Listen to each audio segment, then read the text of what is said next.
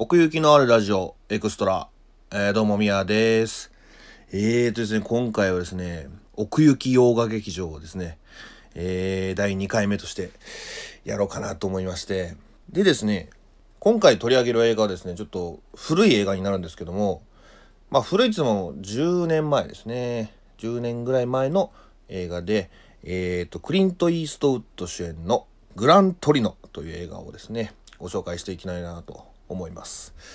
えーとですね、3月、2019年3月8日だったかな、に、えーと、そのグラントリノ以来の主演かな、多分、運び屋っていう映画をまたクリント・イーストウッドが監督で、しかも主演で映画をやるということで、ああ、ちょっとクリント・イーストウッドを復習しようかなと思って、で、見たのがこのグラントリノですね。まあ本来だったら運び屋を見に行って、ほんで感想を言おうかなとも思ったんですけども、ちょっとこのグラントリノが面白すぎて、撮らずにはいられない感じになって、えー、今、今、撮っております。はい。で、このグラントリノという映画ですね、物語は、あのクリント・イーストウッド演じるウォルトという男の、えーまあ、おじいちゃんなんですけどその奥さんが亡くなってしまうそのお葬式からスタートするんですね。もうこのオープニングでまずちょっとやられましたね。ええそのクリント・イーストウッドウォルトのその立ち姿っていうか存在感がもう半端なくって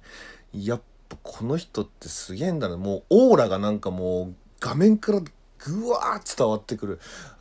感じでもうオープニング2分ぐらい見ただけであこれ絶対面白いなと 思えるぐらい迫力やばかったですね。でまあ奥さんを亡くして一人になるわけなんですけどもこのおじいちゃんねまあものすごい頑固というかものすごい短気というかもうね見る人が見たらもうクソ野郎じゃねえかみたいな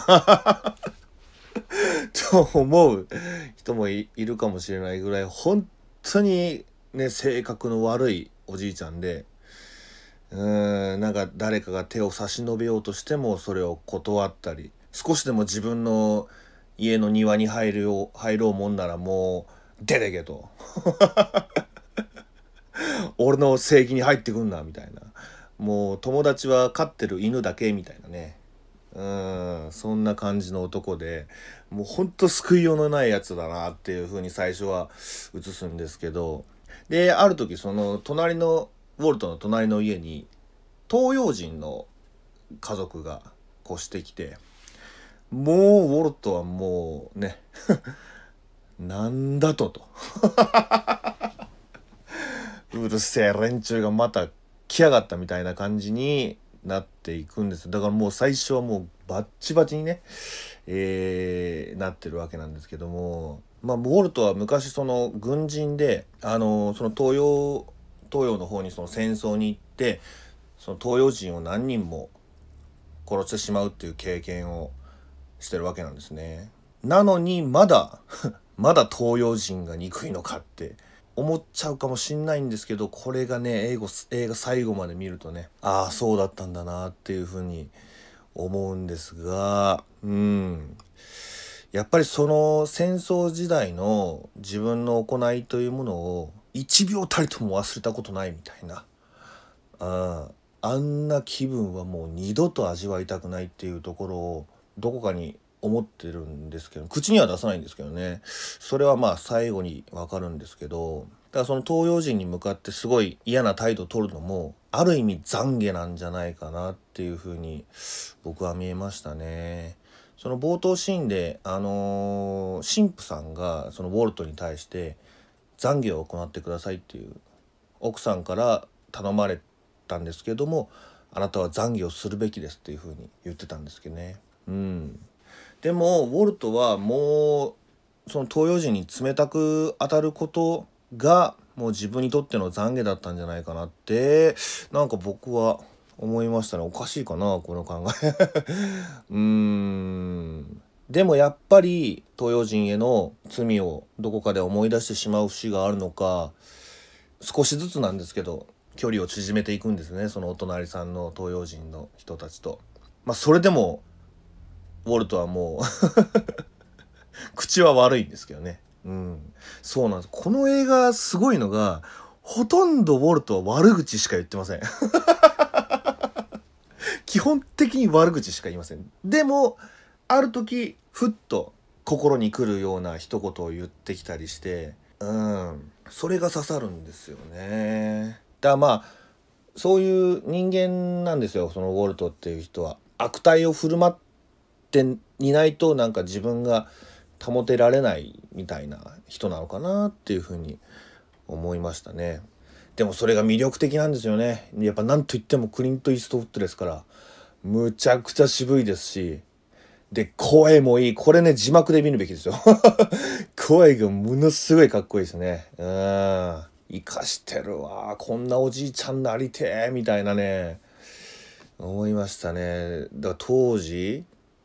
70代後半あ80歳ぐらいなのかな。なんだけどもうかっこいい。ただただかっこいい。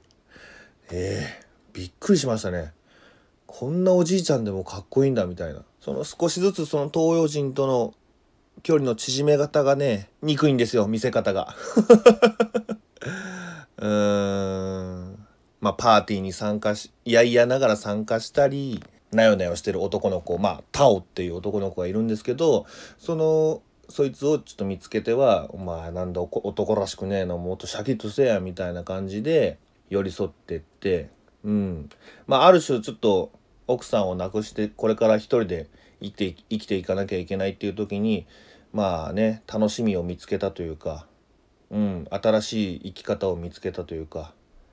そんな風に感じましたね。だからそのさっきも言ったようにその東洋人と触れ合うことによって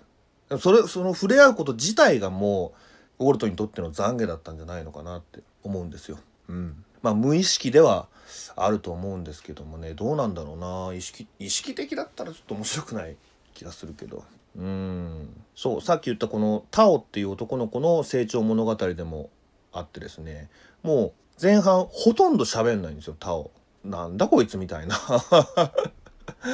うん、でその同じ東洋人のチンピラたちがいるんですけどそいつらにまあいじめられるわけですね。でも何にも言えずに。でそんな時ウォルトが現れて「お前そそのままでいいのか」と「そんなんじゃダメだ」と。まあ、教育をするわけですね。とりあえずまあ俺のもとでちょっと働けみたいな。まあ雑用ですよいわゆる。うん。俺の言う通りにとりあえず行動しろみたいな感じでまあ、車の掃除させたりとか 庭の掃除させたりとかなんかそんなんであのコミュニケーションを図っていくっていうもうそういうところなんですよね。ウォルトのそういう距離の縮め方がなんかかっこいいんですよね。えまあ、おじいちゃんとねあの青年っていう、まあ、年の離れたあの関係ですから、うん、まあそれそうそういうもんかなとも思うんですけども、うん、でもそのただただ一緒に遊ぶとかじゃなくってまずは俺の元で働いてみろみたいな距離の取り方がいいなと。うん、それは縮まるなっていう感じがしましたね。で、ちゃんと、ちゃんとした仕事も紹介してあげるんですよね、そのウォルトは。タオが結構いい感じになってきたなって感じたら、自分のそのコネで友達のそのなんか建設現場の人に「ちょこいつあのいけると思うからちょっとここで働かせてやってくれ」みたいな風に紹介するんですけどね。うん。それ行く前も、あのー、テストがあるんですよ。あいつは多分こう言ってくるからこう返せみたいなね。うん、その教えてるところも良かったですね。その口の利き方っていうか、男らしい口の利き方はこうだみたいなね。うん。だから、本当映画見てる僕、僕にとっても、なんか教わった感じしましたね。ウォルト先生に。そうねちょっとあのー、古いタイプの人なんでちょっとね教え方がね怖いんですよね。うん、でもなんだろうなそういうまあ今の教育方針とは全然違うんですけど皮肉なもんでやっぱそっちの方がねグッとくるんですよね。怖い怖い思いしながら学んでった方がうん身にしみるっていうかねでまたこれがうまいのがタオが徐々に徐々に口を開くようになっていくんですよ。そのコミュニケーションを取ろうとするんですね。ウォルトと。うん。その見せ方もうまかったしな。だウォルトは本当に基本的に悪口しか言わないんですけど確かに距離は縮まってるんですよね。だからすごいなって思うんですよね。その説得力が。あーなんかこういう形の絆もいいもんだなっていう風に感じたっていうか。うんでまあそのチンピラたちとねあのやっぱりうまくいかないんですよそれでも。うん、ウォルトからいろいろ男を学んでも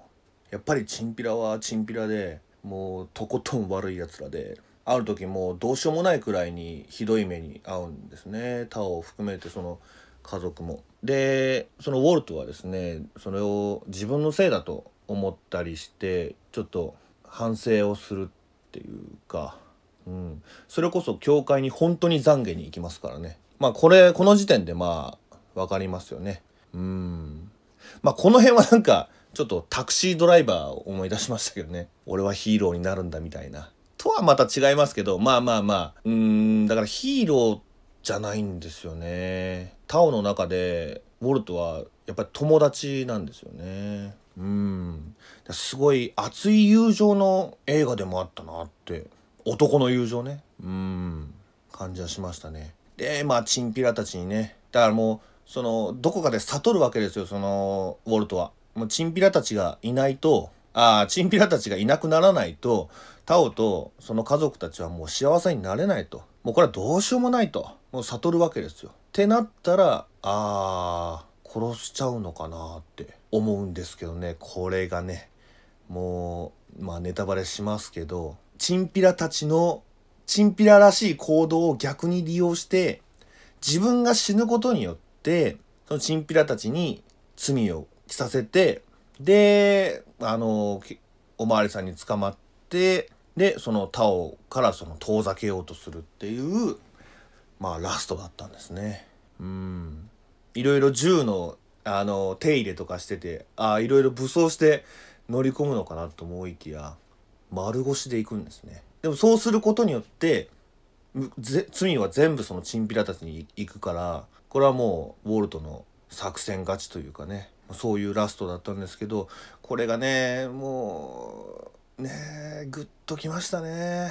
もう究極の懺悔と言ってもいいぐらい。うん。自分が死ぬことによってその東洋人たちへの懺悔をしたというか。うん。かっこいい死に際でしたね。うん。まあ冒頭からねちょっともう病気がを抱えてもう長くないみたいな感じを映してたのでまあある程度覚悟はできてたんだなと思うんですけどもね。で最後はそのタオじゃねえやそのウォルトの遺言状にその自分の車をタオにあげますっていう風に書き残して。うん。家族そう家族のも